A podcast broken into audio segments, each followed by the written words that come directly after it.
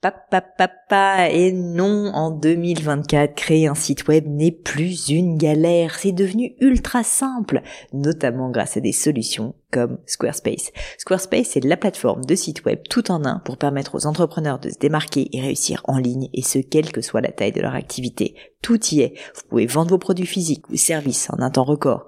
Vous avez des centaines de templates de sites web canon dans tous les domaines. Vous pouvez créer vos propres campagnes email. Vous pouvez même vendre vos propres formations en ligne. Donc si vous voulez donner à votre business toutes les chances de se développer avec un outil à la fois performant et très simple d'utilisation, je ne peux que vous recommander d'aller sur le site squarespace.com. En plus, Squarespace vous offre moins 10% sur votre première commande de site web ou de domaine avec le code Pauline. N'hésitez pas et rendez-vous sur squarespace.com, code Pauline.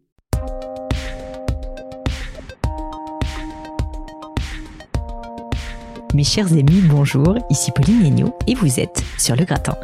Avant de commencer avec l'épisode du jour, j'ai deux petits euh, détails techniques que je voulais aborder avec vous. Le premier, l'épisode du jour et celui de la semaine prochaine vont être des rediffusions. C'est un peu ma petite trêve hivernale, on va dire, mais je voulais en profiter pour mettre en avant, mettre en lumière deux personnalités que je trouve vraiment assez exceptionnelles et qui, je trouve, méritaient d'être encore plus connues, encore plus euh, mises en valeur. Et en l'occurrence, je trouvais qu'il n'y avait pas encore assez d'écoute sur ces deux épisodes-là. Donc j'ai choisi de vous les rediffuser. Il s'agit en l'occurrence d'Alain Dominique Perrin pour cette semaine. Et puis je vous laisse la surprise pour la semaine prochaine. Deuxième euh, détail technique que je voulais partager avec vous. Figurez-vous que j'ai lancé ma chaîne YouTube et que justement cet épisode avec Alain Dominique Perrin, vous pourrez également l'écouter sur ma chaîne YouTube si jamais le cœur vous en dit. Finalement, vous vous dites que YouTube c'est bien aussi. Mais je vais aussi diffuser plein d'autres contenus, des contenus qui sont plus des tutos, des conseils business, des conseils sur l'ambition sur comment devenir la meilleure version de soi-même. Vous savez que ce sont des problématiques qui me tiennent à cœur. Donc bah voilà, si l'idée vous intéresse, que vous êtes fan de YouTube, allez faire un tour sur ma chaîne. Je vous mets les liens dans les notes de l'épisode.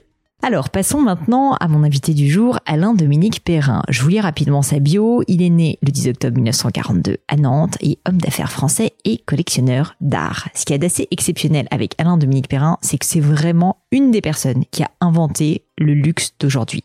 Président de la société Cartier de 1975 à 1998, il a vraiment fait passer Cartier du statut de petite boîte, si je puis dire, à vraiment empire dans le secteur du luxe, notamment avec sa mondialisation. En 1984, il fonde la Fondation Cartier pour l'art contemporain, puisqu'il est vraiment amateur d'art contemporain et mécène lui-même.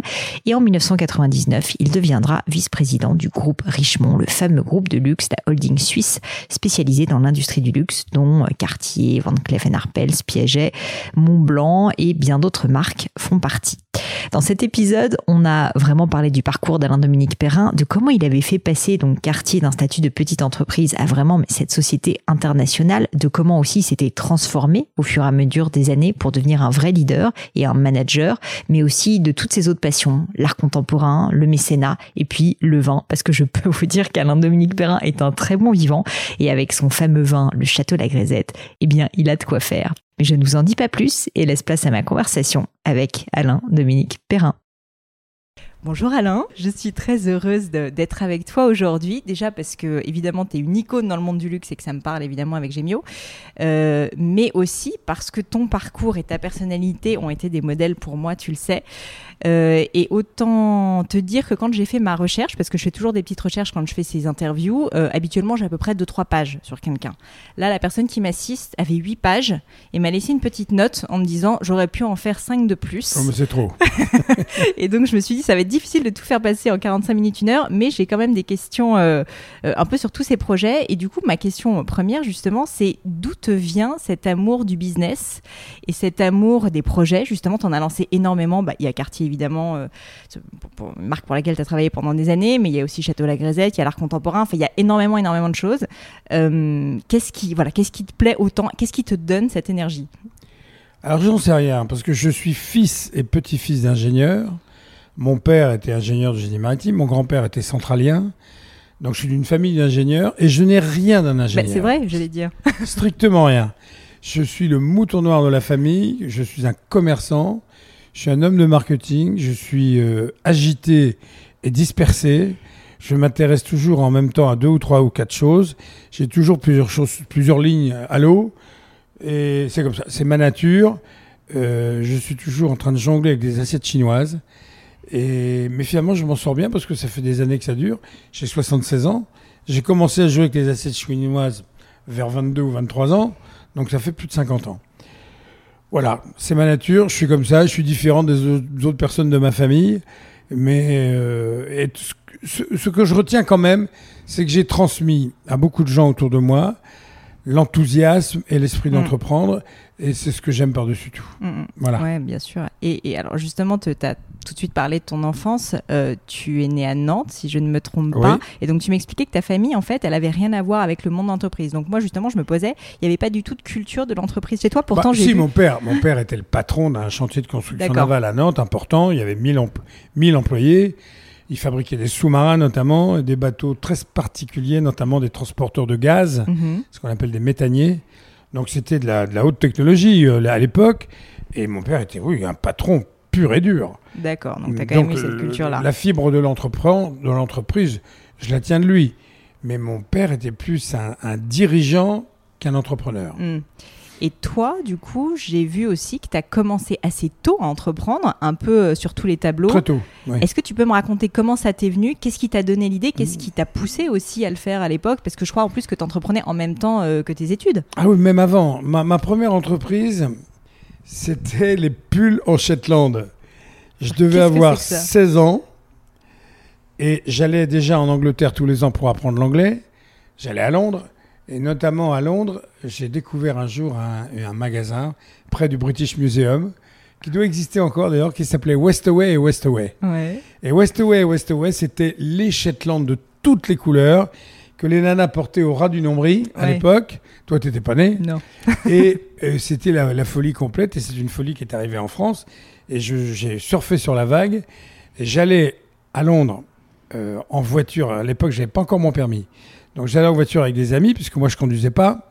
Et on revenait avec le coffre plein de pulls en Shetland. Donc débrouille quand même. Voilà, on se débrouille. et on les revendait rue Saint-Benoît. Je m'en souviens encore, dans le, quartier latin. Ça a été ma première entreprise. Et ça, t'avais quel âge à l'époque? Là, j'avais 17 ans, 16-17 ans. Et, mais ça a duré pendant 2-3 ans. J'ai mm. gagné beaucoup d'argent avec ça. Mm. Parce que des pulls, j'en ai pas vendu 12, j'en ai vendu 12 000. Et puis ça n'existait pas en France, en fait. Il y en avait quasiment pas. Non, à l'époque, j'avais même pris euh, une de mes amies à Nantes qui, n'est plus vivante malheureusement, qui s'appelait Nicole. Et elle revendait pour moi mes pulls en Shetland, Westaway, Westaway, à Nantes. Et on me surnommait King Pull. Voilà mes premières entreprises. C'était avant mes 18 ans. Bon. Et ensuite, j'ai vu que du coup, tu, euh, tu montes des, des, boîtes dans l'Antiquité. Euh, Là aussi, comment tu tombes là-dedans? Et puis j'ai vu que ça s'est développé quand même parce que tu en avais plusieurs. Euh, oui, absolument. J'avais trois magasins. J'avais j'ai démarré à Noirmoutier, un magasin d'antiquité. Je devais avoir euh, J'étais fiancé à l'époque avec Catherine, la maman de ma première fille, Julie. J'étais, euh, je sais pas, je vais voir 22, 23 ans. Mm. Et j'ai monté un magasin d'antiquités spécialisé dans les antiquités régionales à Noirmoutier, qui était un magasin saisonnier. Et puis, après, j'ai euh, été parmi ceux qui ont acheté dans les premiers des, des emplacements d'antiquaires au Louvre des Antiquaires. Hmm. Donc ça, ça doit être en, je dirais 70 peut-être, 70. Mhm. Donc en 70, j'ai 27 ans. Et comment toutes ces opportunités te viennent à l'esprit? Parce que souvent, moi, moi j'ai beaucoup de personnes qui entreprennent, qui écoutent le podcast ou qui essayent d'entreprendre, qui pensent trouver des idées, se lancer dans voilà, tu vois, sur un nouveau marché que tu connaissais pas forcément, parce que les antiquités, j'imagine, euh, mhm. tu n'avais pas ça dans ta famille, quoi. Qu'est-ce qui te, c'est comment tu identifies les opportunités? Comment tu dis là, j'y vais? Alors d'abord, j'étais non, j'ai été élevé dans ça. Mes parents, mon grand-père et mes parents étaient très collectionneurs d'œuvres d'art, beaucoup de peintures, pas mal de sculptures, et j'ai toujours vécu chez moi avec des meubles, des beaux meubles, des mmh. meubles anciens. Donc j'ai toujours le culte du meuble ancien. Je m'y suis intéressé très vite. Mon frère aussi d'ailleurs. Mmh. Donc euh, à l'époque, je me documentais pas mal. J'allais beaucoup chez les brocanteurs et les antiquaires. J'ai commencé à à tripoter, je dirais, la brocante et l'antiquité et à faire des opérations d'achat et de vente dès l'âge de 19-20 ans. Donc c'est pas c'est pas arrivé euh, comme ça un matin. D'accord. Euh, il y avait vraiment une, disposition et j'avais Dieu merci certainement un don, c'est que j'avais vraiment le sens des proportions, le sens des objets et ça je l'ai eu très jeune. J'ai très jeune repéré les objets, les bonnes les, les bonnes idées, les bonnes proportions, les, les choses qui allaient bien ensemble. Et ça m'a accompagné toute ma vie, parce que toute ma vie avec Cartier, Mm. ça a été ça, Ouais, en fait.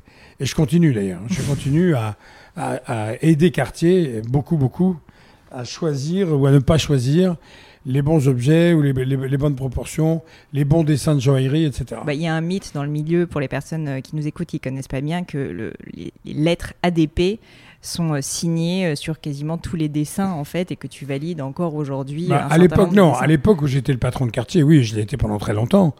Euh, maintenant, c'est fini, c'est plus moi qui Mhm. signe. Mais c'est moi qui donne mon avis. Bon. Et puis, il l'écoute ou il l'écoute pas. En général, il l'écoute.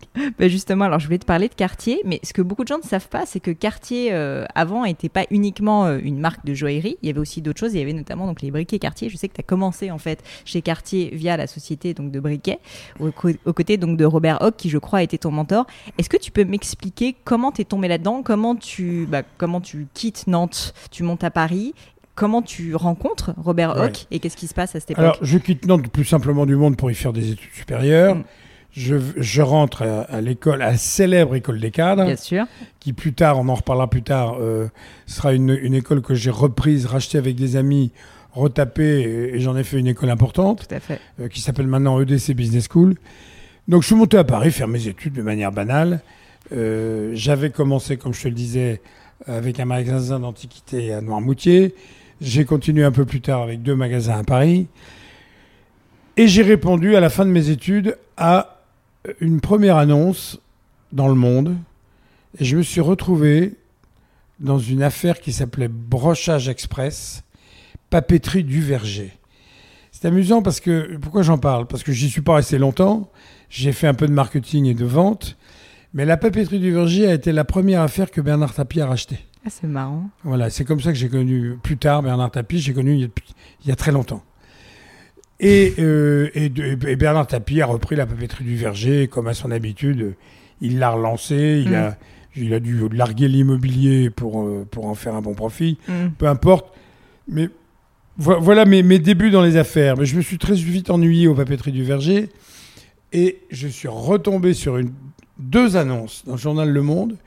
Une qui ne donnait pas l'identité de la marque, mais qui suggérait de prendre contact avec une marque spécialisée dans les briquets de grand luxe et qui voulait lancer un briquet de luxe, etc. etc. Bon, C'était le briquet Cartier Mhm. qui n'était pas encore lancé. Ouais. Et puis il y avait une autre marque qui était Austin Morris, les voitures Ah et qui me proposait le même job en fait. Dans les deux marques, on me proposait de prendre une espèce de direction de marketing et vente. À l'époque, c'était un peu mélangé.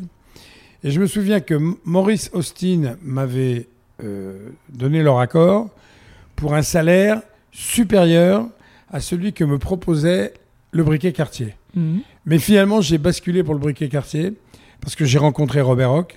Et ça a été une, un- une histoire d'amour, vraiment, entre ce- cet homme et moi. Il m'a beaucoup, beaucoup. euh, on s'est entendu comme, euh, comme père et fils. Et il m'a beaucoup appris. J'ai appris vraiment beaucoup de lui. On a fait beaucoup de choses ensemble. Et c'est avec lui que j'ai démarré et lancé les Mœurs de Quartier. D'accord. Voilà. Alors, est-ce que tu peux, juste pour les personnes qui ne connaissent pas le mythe, de, parce que c'est vraiment mythique maintenant dans le secteur du luxe, mais comment justement, en fait, tu as lancé euh, le, notamment le petit livre rouge euh, de quartier, des must Mhm. de quartier, qui est devenu donc bah, le succès euh, commercial énorme qu'on connaît. Quel a été, déjà, quel était ton mandat et qu'est-ce que, quelle était ta vision et d'où venait cette inspiration? Alors, le petit livre rouge qui est, dev- qui est devenu, que j'ai toujours, j'ai des copies encore ici, c'était en fait un livre dans lequel j'avais exposé à Robert Hock un projet de développement de quartier à l'image du briquet quartier que lui fabriquait parce qu'il était propriétaire Mm. de Silver Match à l'époque. Et c'est lui qui avait négocié avec Cartier, qui était une affaire en perdition. Oui, à l'époque, il faut euh, savoir que ça faisait. Une euh, licence pour développer un briquet sous la marque Cartier. ça. Comme Cartier avait besoin d'argent, ils avaient dit oui.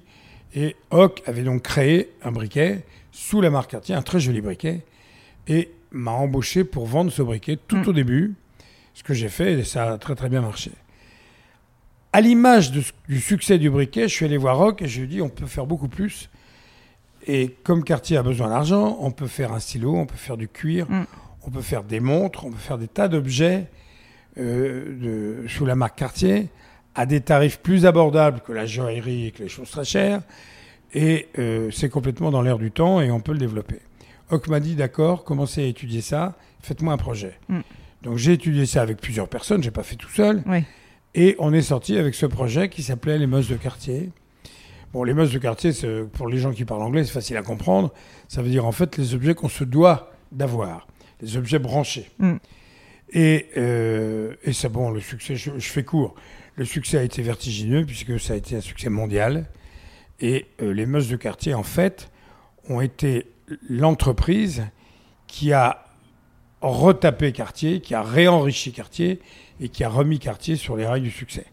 Je le répète, Cartier dans les années c'est ça. 70-71, c'était plus rien. C'est ça. À l'époque, tu estimes que ça faisait, catastrophe. ça faisait combien de, de, de chiffre d'affaires à l'époque? Tu as une idée? Parce que pour que les gens se rendent Oui, compte quand même de. moi c'était des francs. développement Euh, incroyable. je, je me souviens très bien que Cartier, euh, à peu près en 71-72, faisait 4 millions de francs.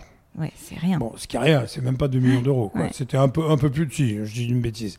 C'est un peu plus. Mais c'était un magasin à Paris, Mm. un magasin à Monte-Carlo, un magasin à Genève et un magasin à Hong Kong.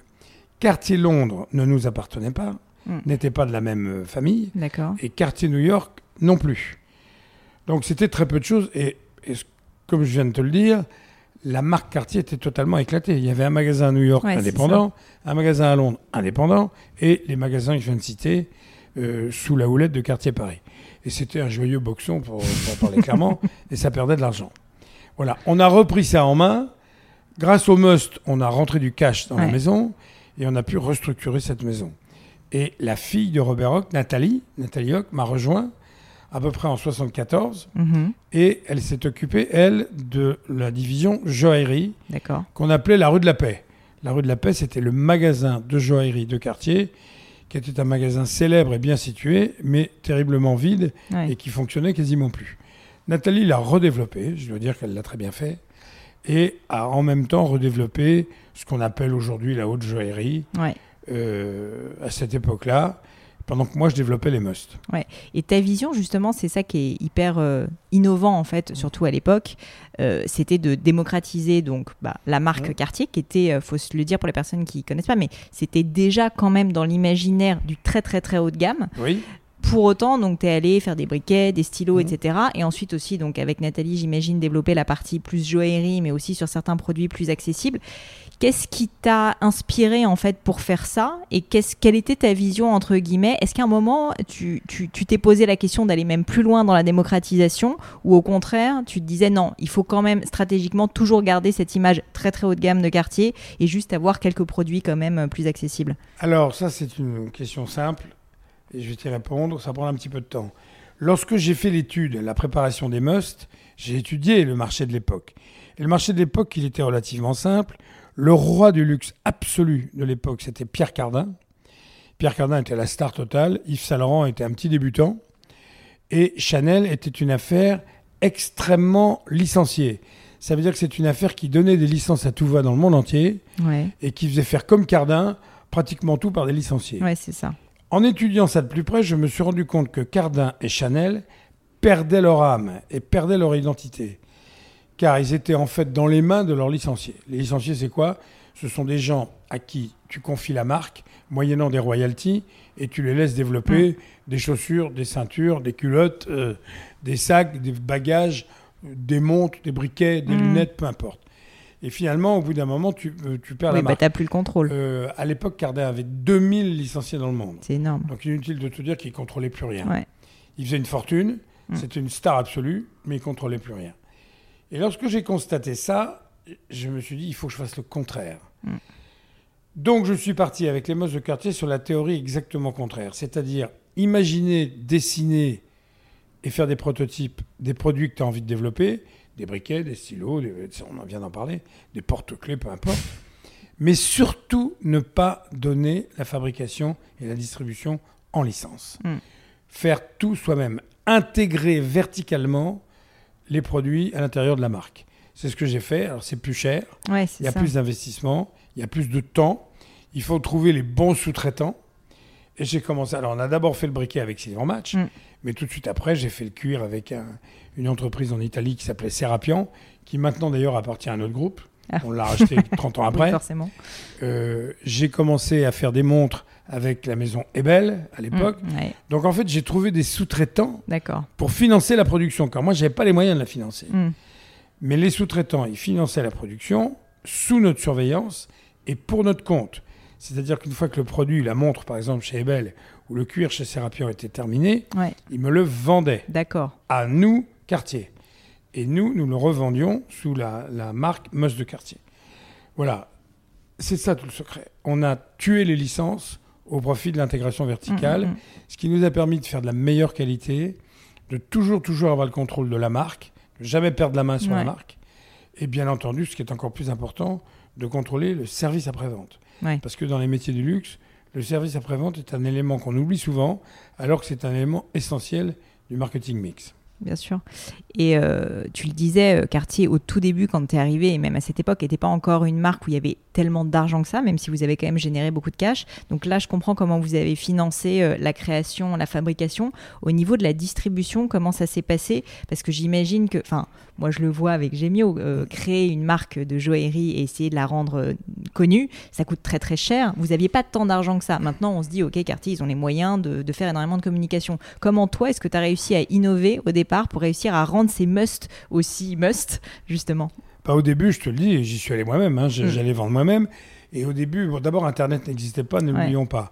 Donc j'allais revendre ou à des joailliers ou à des, joailliers bijoutiers ou beaucoup au tabac de luxe. Car à l'époque, les tabacs de luxe qu'on appelait les civettes Mhm. étaient des gros vendeurs, évidemment, de briquets, mais de stylos et de cuir. Ouais. Donc j'ai surtout développé en fait euh, les meusses de quartier au début avec briquets, stylos et cuir. Donc tu as innové sur la distribution Voilà. quand même. Et les montres, j'ai sorti une collection de montres en or Mm. en 1973 euh, que j'ai vendues évidemment dans les magasins quartier, mais chez quelques grands bijoutiers euh, français, allemands, anglais, etc. Et très vite, j'ai imaginé cette fameuse collection des montres Moss de quartier, qui étaient des montres en vermeil, Mm. car à l'époque, l'or avait flambé, le prix de l'or était très très haut. J'ai sorti des montres en vermeil qui étaient des montres en argent massif plaqué or, Mm, mm. 20 microns. Bon, et là, c'était un succès phénoménal. Euh, si tu veux, on va dire, j'ai lancé ça en 76. On va dire qu'en 76, en gros, on, on vendait, euh, au quartier vendait entre 4 et 7 000 montres par an. Avec les montres de quartier, j'ai atteint 100 000 montres très rapidement. Incroyable. Voilà, et donc l'explosion, c'est ça. C'est à la fin des années 70, euh, les montres Meuse de quartier ajoutées au cuir, qui, cuir Bordeaux, qui était un immense succès, Mhm. ajoutées au briquet. Et au On vendait 300 000 briquets à l'époque. C'est dingue. et ajouté à, la, à, à quelques autres produits, comme je te disais, les porte-clés ou les stylos, des choses comme ça, du jour au lendemain, enfin en quelques années, les meusses de quartier est passé d'une PME Mhm. à une très grosse affaire. Et à, à- à l'aube des années 80, en 78, 79, les meusses de quartier beaucoup plus important que l'affaire quartier elle-même, Oui, que la la bijouterie. Mhm. Et c'est à l'époque qu'on a fusionné, qu'on a créé Quartier International, dont été président Ouais. euh, dès 1980 ou 81. Mhm, mhm.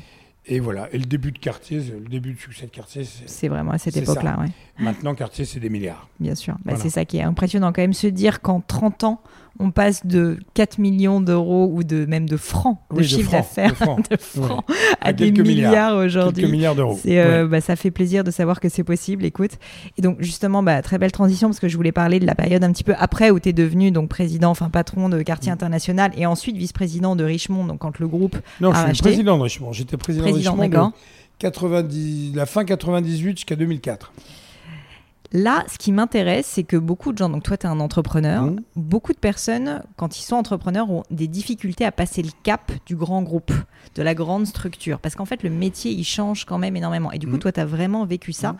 Donc, ma question, c'est avec le recul, euh, comment est-ce que ton job a, évolué à cette époque-là Et quels ont été les challenges pour toi Ou au contraire, qu'est-ce que tu as constaté quand on passe, une fois de plus, d'une structure qui à l'époque faisait 2 millions euh, à euh, un, groupe comme Richemont où tu es président? J'imagine que ton métier n'a rien à voir, tes activités n'ont rien à voir, tes challenges n'ont rien à voir.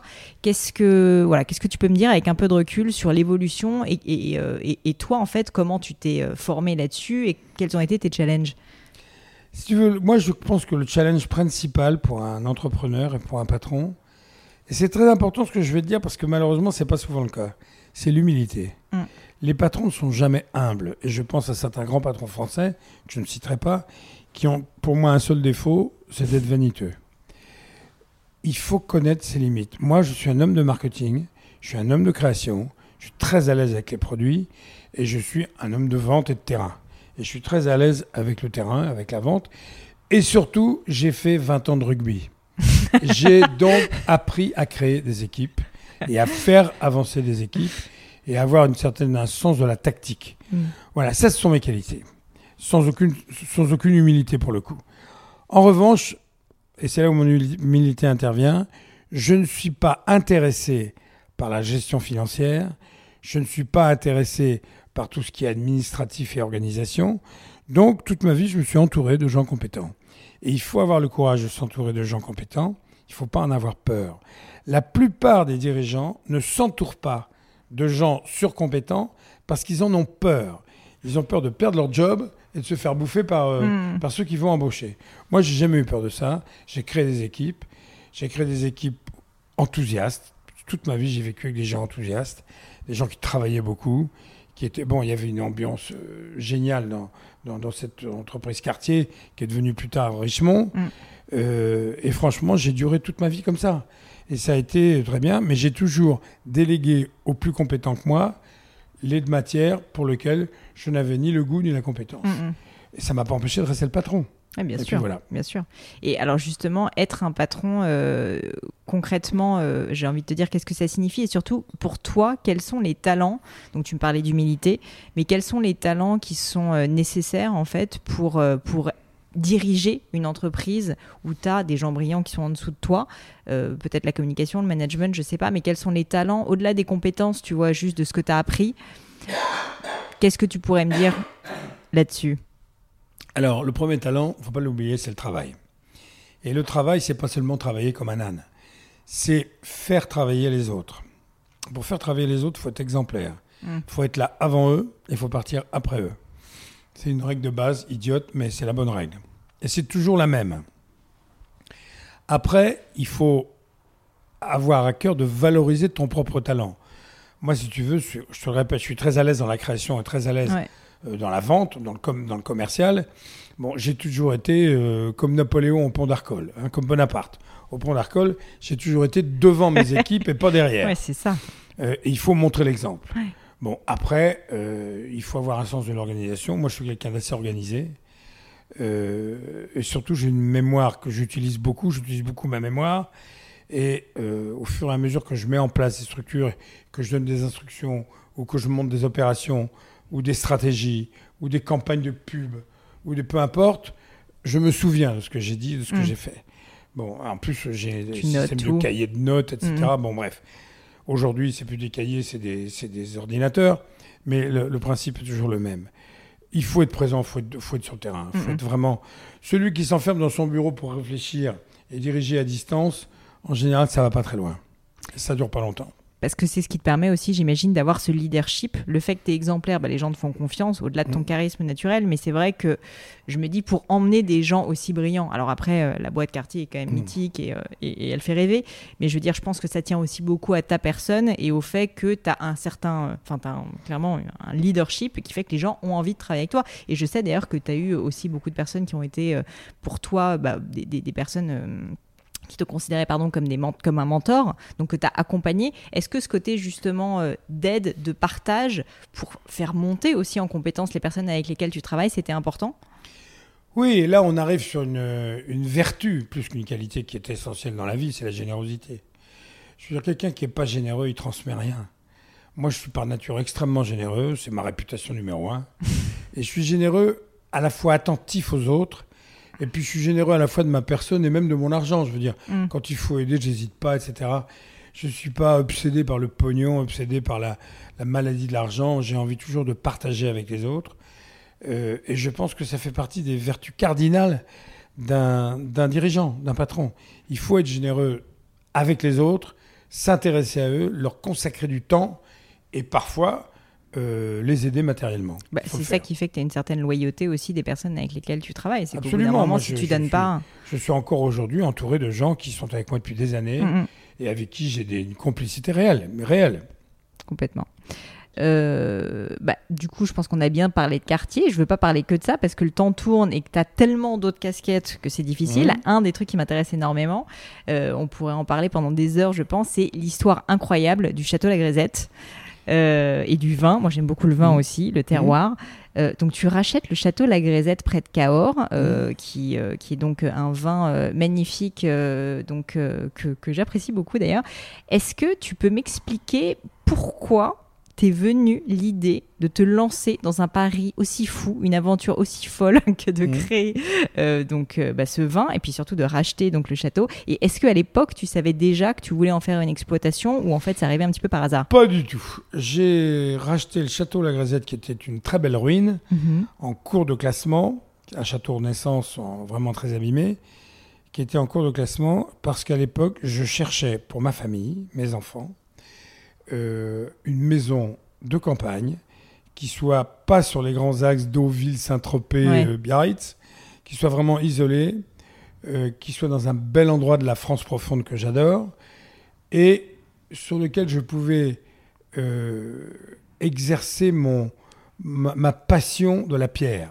J'adore restaurer des maisons. Mm. J'adore- Toute ma vie, j'ai construit, déconstruit, reconstruit, restauré, etc. Alors, le château La Grisette, c'était parfait. Il y avait 12 ans de travaux.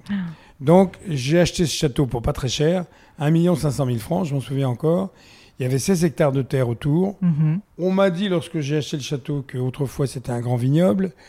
On m'a même dit, le notaire m'a- m'a m'a dit, vous avez des droits de plantation en zone d'appellation contrôlée pour 3 hectares et demi. Moi, il me parlait chinois, le mec. J'ai Mhm. rien compris de ce qu'il me racontait.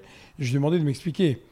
Et j'ai découvert en fait qu'en rachetant ce château, je rentrais dans la famille des appellations contrôlées et que je pouvais raviver la vigne et repartir. Mhm. Donc je suis allé voir le maire du village, je lui ai demandé de m'expliquer, il m'a expliqué, et il m'a dit, si vous voulez, monsieur Perrin, c'est moi qui vais le faire.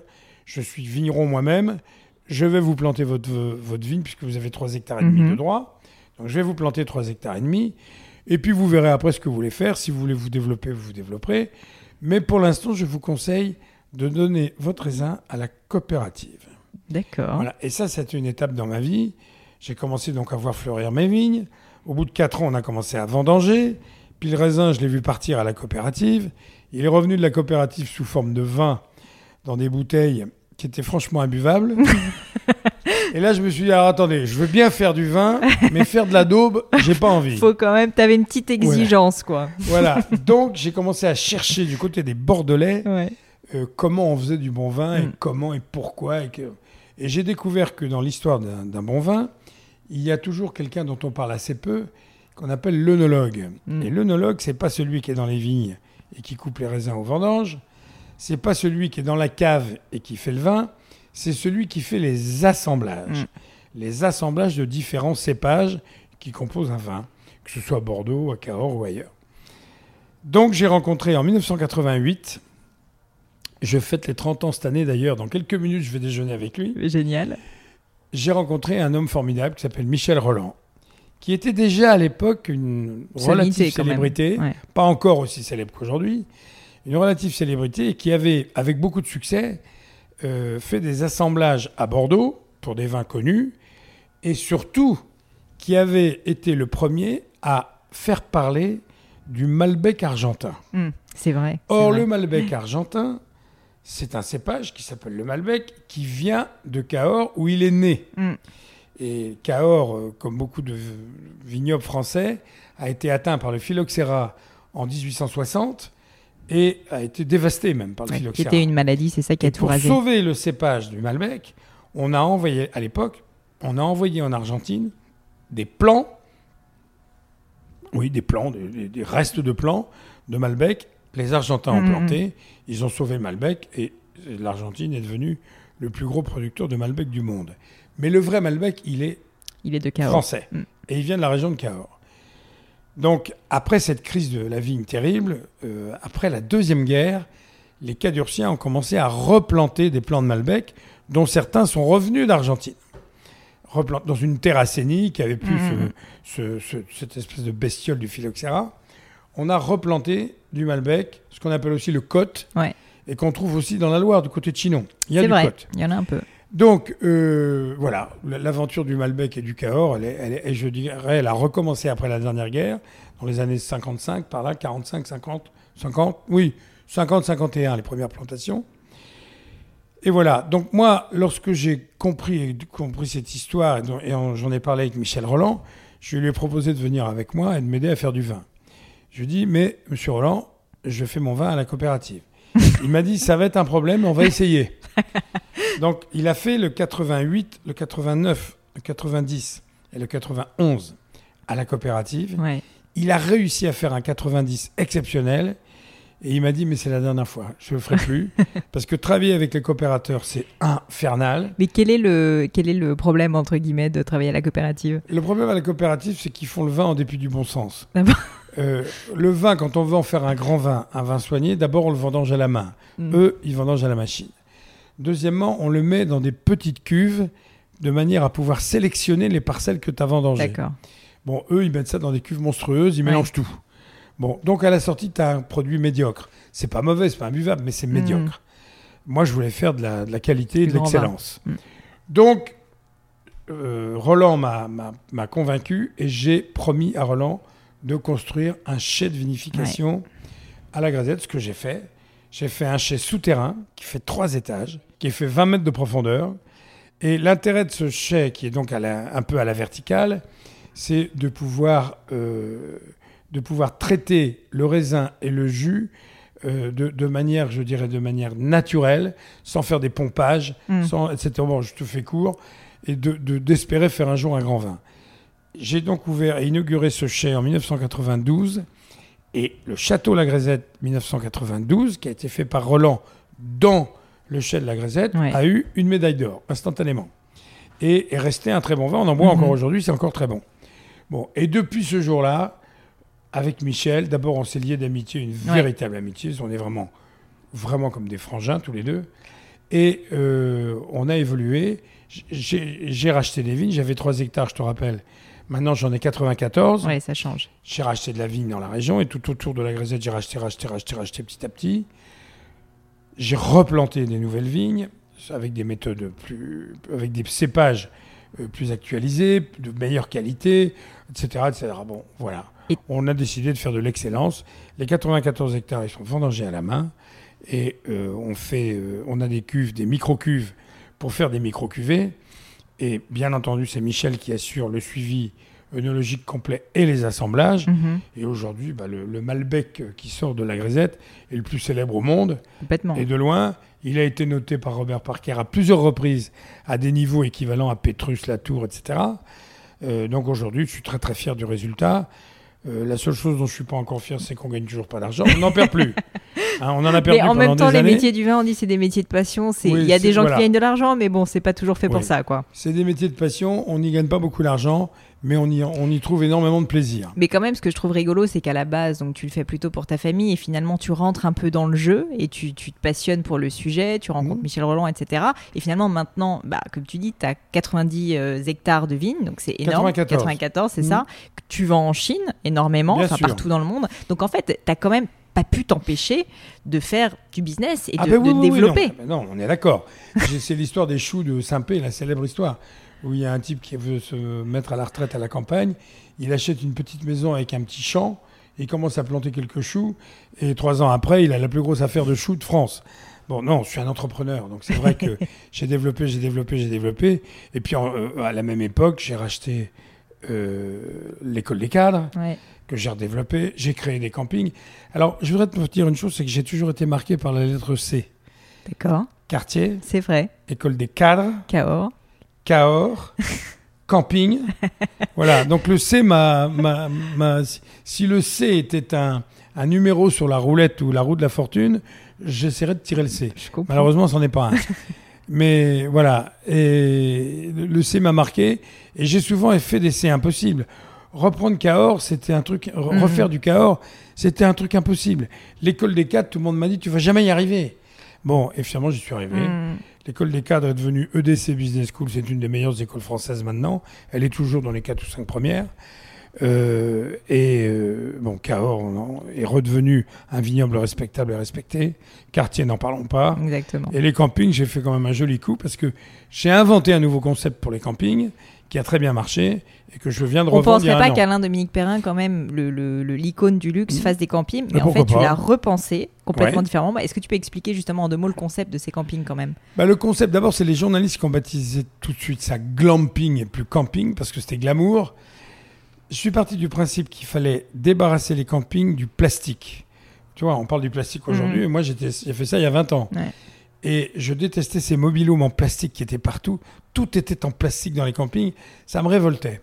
Donc la première chose que j'ai faite, j'ai remplacé les mobilhomes par des tentes en bois et en toile de qualité, un peu comme on Mhm. voyait à l'époque dans les safaris au Ouais, Kenya ouais. et en Tanzanie. Et euh, j'ai proposé aux gens d'arriver au camping avec leur brosse à dents, de ne plus arriver avec euh, ou des caravanes ou des tentes euh, qui, énormes qu'il fallait planter avec du vent. C'était une ouais. horreur, l'enfer. Les mes campings, ils étaient prééquipés de tentes très jolies, pour deux, pour quatre, pour six. Euh, selon la taille de la tente, il y avait ou il n'y avait pas une salle de bain intégrée, euh, etc., etc. J'ai créé des blocs sanitaires de, de grand luxe euh, à proximité des tentes. Bon, j'ai fait un truc, de- une espèce d'hôtellerie de plein air luxueux. J'ai fait ça sur l'île de Normoutier. J'en ai fait trois Ouais. sur l'île de Normoutier, en bordure de plage. L'emplacement est très important. Et j'ai commencé à louer mes tentes à des tarifs très élevés, tarifs luxueux, mais il y avait un service luxueux. On a eu une très bonne idée, c'est qu'on a créé à l'intérieur de nos campings, on a créé des zones pour enfants selon leur génération. Il y avait les zones pour enfants de 3 à 7 ans, de 8 à 12 Oui, un ans. peu le club med des campings. Voilà, quoi. exactement. Mm. Et on s'est occupé des enfants. Et là, ça a été un succès énorme. Les gens sont venus chez nous parce que, un, on s'occupait de leurs enfants. Deux, ils étaient luxueusement logés. Mhm. Et trois, ils étaient au bord de la mer. Ils étaient sur la plage. Mhm. Voilà. Et puis, je les ai revendus il y, a, il y a maintenant un an, un peu plus d'un an. Et à une société formidable, d'ailleurs, qui s'appelle Sandaya, qui était un- une société qui s'est beaucoup spécialisée dans, dans des campings un peu sur mes principes Mhm. et qui est en train de se développer. J'en ai gardé un, j'en ai encore un. Ah. Parce que celui-là, je suis en procès sur ce camping avec la, la commune locale. Mm. Et je dois dire que à la seconde où je te parle, j'ai gagné les procès. Ah bah félicitations. Donc, je je sais que c'est euh, un les sujet choses- qui dure un peu en plus. pour moi bientôt. Écoute, bravo, parce que je sais Voilà. que ça dure depuis un moment. Euh, je te remercie d'avoir parlé de ça. Le, le- le dernier sujet dont je vais parler, c'est évidemment l'art contemporain, qui est hyper Oui, important encore pour un toi. C. Encore un C, exactement, Mhm. elle n'est pas citée. Comment est-ce que tu as découvert l'univers de l'art contemporain? Comment t'es tombé dans la marmite? Alors, je suis tombé dans la marmite, je dirais progressivement, comme tout le monde, comme François Pinault et comme, comme les autres. Euh, on a d'abord euh, côtoyé euh, dans notre vie, euh, moi, n'oublie pas que j'ai été antiquaire, donc j'ai côtoyé l'art très très rapidement. Et l'art, c'est quelque chose qui rentre en toi. Parce que l'art, c'est c'est aussi un regard porté sur quelque chose. Ça peut être un meuble, ça peut être un tableau, ça peut être une sculpture, ça peut être simplement un, un- un trait de peinture sur un objet. Ça peut être beaucoup de choses. À partir du moment où tu réagis, euh, je dirais, de manière émotionnelle, tu rentres dans ce qu'on appelle l'art. Bon. Ensuite, j'ai eu une grande rencontre dans ma vie. À la fin des années 70, j'ai rencontré César, avec qui je suis devenu très très ami. Et c'est avec César que j'ai eu l'idée de créer la Fondation Cartier pour l'art contemporain. Mhm. Car César, à l'époque, m'avait dit, euh, tu sais, nous, on a besoin des entreprises et des patrons pour nous aider à exposer mieux et plus vite. Il me dit, parce que travailler avec l'État, c'est un cauchemar. Bah, lui, avec la taille de ses.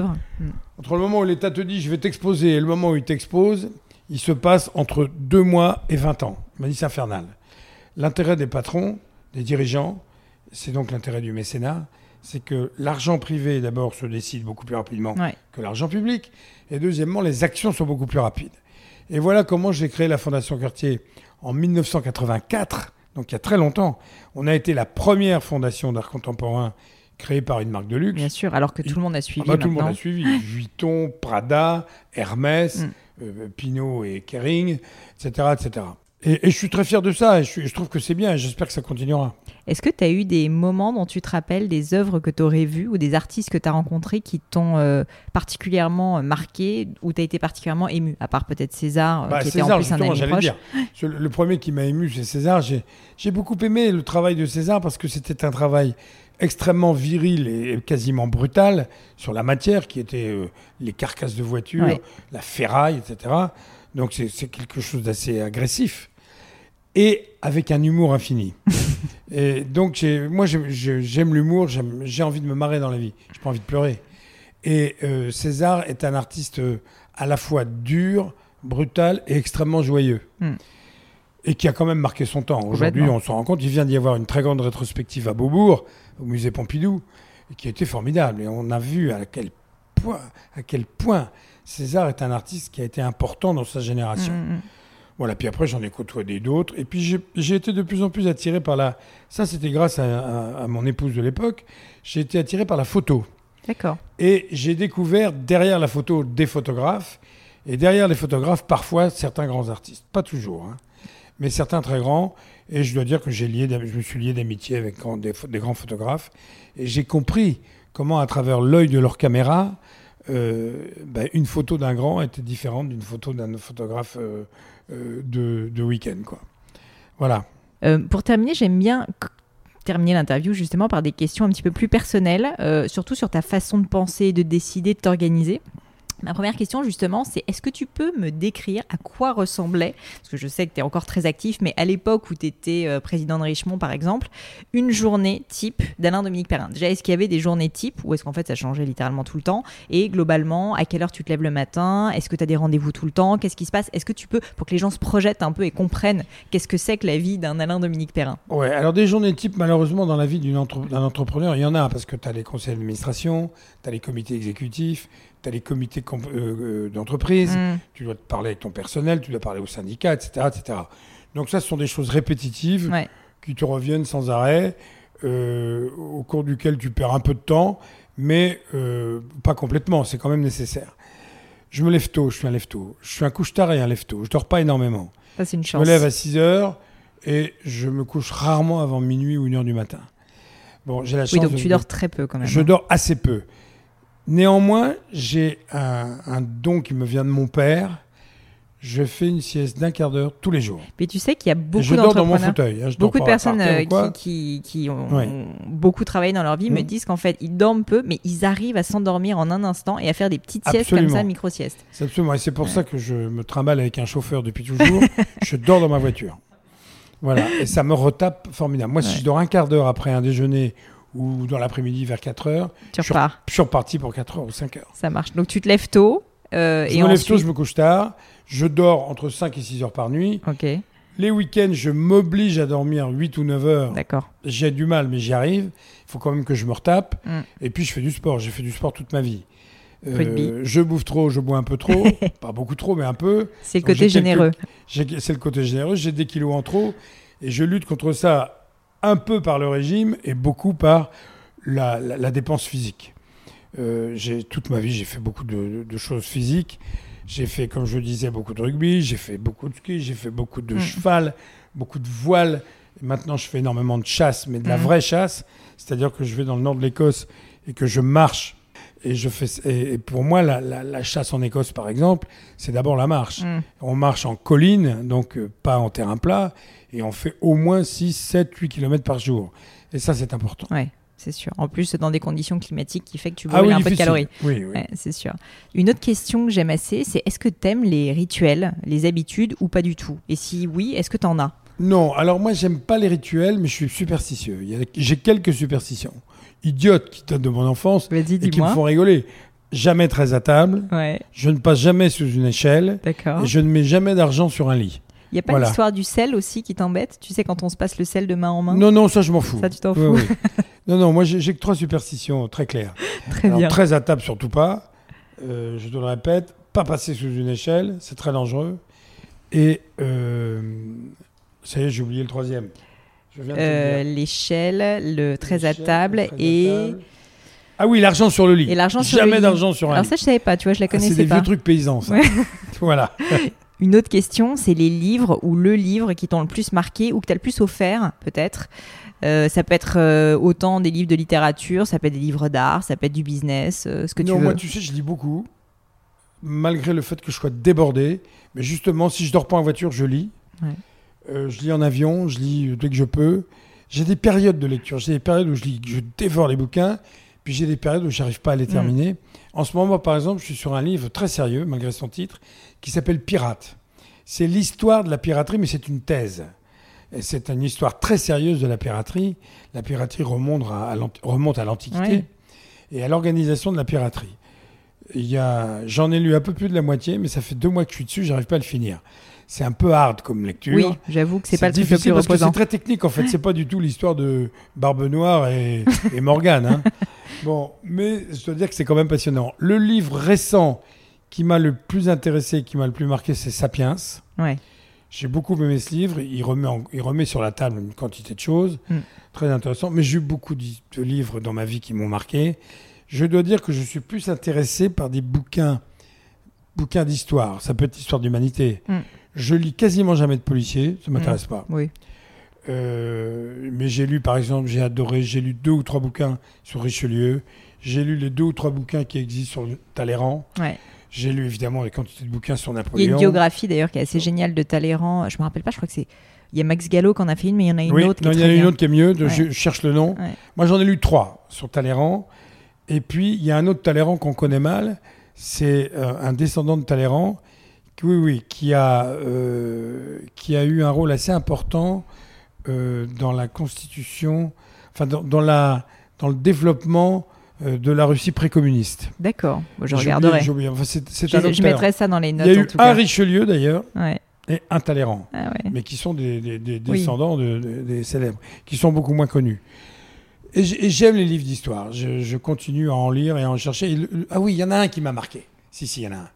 C'est l'histoire en deux tomes, il y a 1400 pages, qui a été fait par un Américain qui est le plus grand spécialiste, l'histoire de Marco Polo.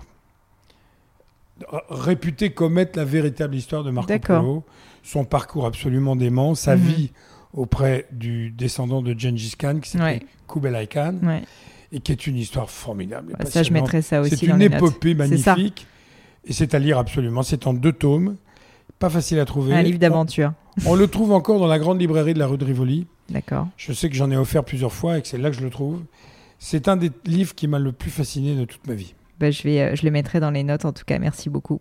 Deux dernières petites questions et je te laisse tranquille. Je sais que tu es pris. Euh, si on revenait 30 ans, 40 ans, assez longtemps en arrière, euh, et que tu pouvais parler au plus jeune ou petit Alain Dominique Perrin, qu'est-ce que tu lui donnerais comme conseil? Ça peut être un conseil euh, de vie euh, personnelle, vie professionnelle, peu importe. Quel serait le conseil que tu aurais envie de lui donner? C'est difficile parce que qui dit conseil dit prétention. Et euh, moi, je suis pas un mec prétentieux. Mais il y a des conseils de base, et tu les as entendus. Un, la générosité. Deux, le travail. Trois, l'équipe. Jamais tirer la couverture à soi. Le plus grand défaut de la plupart des patrons, c'est de prendre gloire de leur réussite. Hmm. C'est pas bien. La réussite, c'est quelque chose de commun. C'est quelque chose qu'on partage. Aucun patron n'a réussi seul. Ouais, c'est sûr. Aucun. Ils ont tous réussi avec des équipes. Et ils doivent toujours remercier leurs équipes. C'est indispensable. En revanche, il y a une chose que tu dois prendre seul. C'est les échecs. Mm. Un échec, tu te le prends pour toi et tu le partages pas. Mais la réussite, tu la partages. Voilà. Bah, ça tombe très bien parce que ma dernière question qui est pas facile, Mhm. c'est euh, pourtant je pense que tu n'en as pas eu tant que ça, mais est-ce qu'il y a eu un moment particulièrement difficile ou un échec dont tu pourrais nous parler parce qu'il t'a appris véritablement quelque chose? J'ai eu des non, j'ai eu des, des difficultés à certains moments, des vrais échecs franchement pas. J'ai eu dans ma vie avec Cartier, j'ai eu quelques échecs produits évidemment. Oui, bien sûr. Je me souviens, par exemple, on a lancé le, le jeu de cartes Cartier. Ça n'a pas tellement marché. On a lancé un rasoir Cartier qui est très joli. D'ailleurs, il est devant toi sur mon bureau. Ouais. J'en ai fait faire des compressions par César. Je ça- ça. il était très joli, mais ça n'a jamais marché. Conclusion, je me rase plus, j'ai de la barbe. C'est depuis ce jour-là. Et euh, donc ça, c'est des échecs momentanés, tu vois, dans une, dans une carrière, mais qui sont pas importants. J'ai pas la mémoire d'avoir eu un véritable horrible échec. Hmm. Euh, j'ai eu des sensations, notamment je te parlais du camping, pour lequel j'ai dû entamer une très grosse procédure que je viens de gagner. J'ai eu à un moment peur de l'échec, Ouais, mais il n'y a pas eu d'échec. Euh, je pense que il faut savoir bien gérer sa vie, bien gérer ses équipes. Il faut avoir la vision, il faut avoir le temps de réfléchir et de, de penser euh, à ce qui peut arriver dans quelques années. Et si je devais refaire le monde, tu vas être bluffé. Il y a une chose que j'interdirais, c'est l'Internet. Ah, bah moi, ça m'embêterait un petit peu. Oui, mais l'Internet, je l'interdirai pas complètement, mais je le canaliserai complètement. Et aujourd'hui, le monde souffre de ne pas avoir prévu la législation qu'il aurait fallu prévoir pour l'Internet. Les grands géants, euh, Google, Amazon et compagnie, euh, aujourd'hui dominent quasiment la Ouais. planète sans payer les impôts qu'ils devraient payer. C'est vrai. Et ça, c'est une erreur des États et c'est une erreur euh, de l'humanité. Euh, c'est pas grave, on va corriger le temps, mais ça va être long. Euh, on aurait mieux organisé l'arrivée d'Internet aujourd'hui. Je pense qu'Internet serait plus utile et moins néfaste Mm. aux enfants, euh, à l'éducation, etc., etc. Bien entendu que dans Internet, il y a des magnifiques avantages, et notamment le, le- ce, qui, ce qui a fait ton succès à toi, le- le e-commerce, disons. Mais le e-commerce est un bon exemple. Euh, la législation en matière de e-commerce international est quasiment inexistante et ça peut pas durer. Non, non, c'est sûr. Voilà. sûr. Bah, merci mille fois, Alain. La dernière des dernières questions, et je te laisse tranquille, c'est pour les personnes qui nous écoutent, qui ont envie d'en savoir plus encore sur toi, de suivre euh, tes actualités. Est-ce qu'on peut le faire éventuellement sur Internet? Quel est le meilleur moyen, en fait, de suivre un peu tes, tes diverses Alors moi j'ai un site qui est un désastre. Je m'en occupe pas du tout. Les gens qui s'en occupent s'en occupent très mal. Euh, j'ai même envisagé de, de, de l'arrêter ce site parce qu'il n'est pas à jour. Euh, mais je le promets, je suis en train de m'en occuper. D'accord, Il sera à jour dans à peu près trois mois. d'accord. Et après, j'aurai quelqu'un qui s'en occupera. C'est Voilà. quoi C'est le site euh, C'est ton moi- site personnel, Alain Oui, c'est mon site personnel, mais j'ai beaucoup diminué. Je veux, encore une fois, j'ai pas envie de montrer mon ventre sans arrêt. Ouais, ouais. Donc, euh, je, je mettrai le minimum de ce qu'on doit savoir. Euh, voilà. Puis, de toute façon, si tu vas, si tu, me- si tu me googlises, Toi, t'es pas du tout sur les réseaux sociaux, on est d'accord non, mais si tu me googlises, tu vas voir que tout le monde s'en est occupé. Donc, il y a plein de choses Ah sur oui, moi. c'est sûr. Il y a des choses Je te vraies, dis, je te rappelle les vraies, huit pages, les huit pages que j'ai eues de notes. euh, je- Oui, j'ai oui. pas eu de problème à trouver des informations. Voilà, et ça, ça vient pas de moi. C'est une, un- une accumulation d'informations. Été interviewé toute ma vie, donc je sais pas, j'ai, j'ai dû répondre à, on va dire, 1000 interviews dans ma vie, peut-être 2000, j'en sais rien. Donc évidemment que ça donne de la matière, et du sûr. grain à moudre aux gens qui passent leur temps à vouloir euh, fabriquer de la matière pour Google. Donc finalement, euh, il suffit d'aller sur Google. Et... Bah, moi, ça sera pas sur Voilà. Google, c'est audio uniquement. ok, bravo, Merci beaucoup. merci. Hello à nouveau. Et quelques dernières petites choses avant de vous quitter. Comme d'habitude, si vous cherchez les notes de l'épisode, avec toutes les références, que ce soit les outils, les livres cités, c'est simple, allez directement sur le descriptif du podcast sur l'appli de votre choix. Aussi, si vous souhaitez me contacter pour me poser des questions, me proposer de nouveaux invités peut-être, ou juste me faire un feedback, n'hésitez pas. Euh, J'adore les feedbacks. Donc foncez directement sur Twitter ou Instagram sous le pseudo Pelenio, arrobase P-L-A-I-G-N-E-A-U. J'essaye de répondre quand on me parle, donc n'hésitez pas. Et comme à chaque fois, vraiment mille merci d'avoir écouté jusqu'ici. N'oubliez pas, si le podcast vous plaît, que vous appréciez tout ce travail, euh, le plus simple pour m'aider, c'est tout simplement de mettre euh, bah, soit un petit mot doux, soit une note 5 étoiles sur iTunes ou de partager sur vos réseaux sociaux aussi. Ça donne le moral, ça m'aide énormément à faire connaître le, le podcast, donc n'hésitez pas. Voilà, merci à tous et je vous dis à très vite pour un nouvel épisode.